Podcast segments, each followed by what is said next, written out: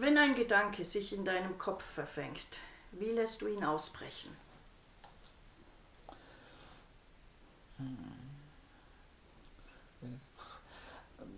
Er verfängt sich wahrscheinlich bei einem, bei einem Spaziergang mit dem Hund und ich versuche ihn zu behalten und zu Hause zu notieren. Gibt es beim Dichten bzw. beim Schreiben ein Wort überzähliges? Da ist nicht nur ein Wort überzählig, da ist zunächst einmal sind da viele Worte überzählig. Äh, wenn es zum Schluss fertig ist, wird es immer weniger, was stehen bleibt. Poesie, wie still oder wie laut ist diese für dich? Sie muss nicht still sein. Sie kann auch mitten im Tageslärm da sein. Gut, die vierte Frage. Nach einer Lesung gehst du noch mit dem einen oder anderen Gedicht bzw. mit einer Textpassage spazieren? Nein. Nicht mehr. Das ist vorbei.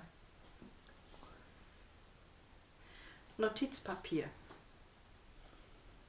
Brauche ich immer. Gedankengut. Bin ich skeptisch. Weiß ich nicht so ganz genau, wie das verwaltet wird. Äh, Gedanken schlecht. Satzzeichen. So wie sie mir gefallen, wie ich glaube, dass sie vom, vom äh, Rhythmus her sein müssen, nicht nach der Regel.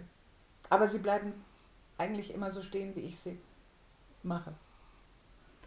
Interpretation. Mache ich selber gern bei anderen, würde aber nie bei eigenen Sachen nie erwarten, dass jemand dasselbe denkt, wie ich äh, es ausgedrückt habe. Schreibtisch. Ja, ein wichtiges Möbel. Literaturpreise. Sind sicher schön, weil sie eine Bestätigung sind. Geniestreich. Ein fremdes Wort. Fanpost. Kommt ganz drauf an. Manchmal lästig und aber auch oft sehr schön.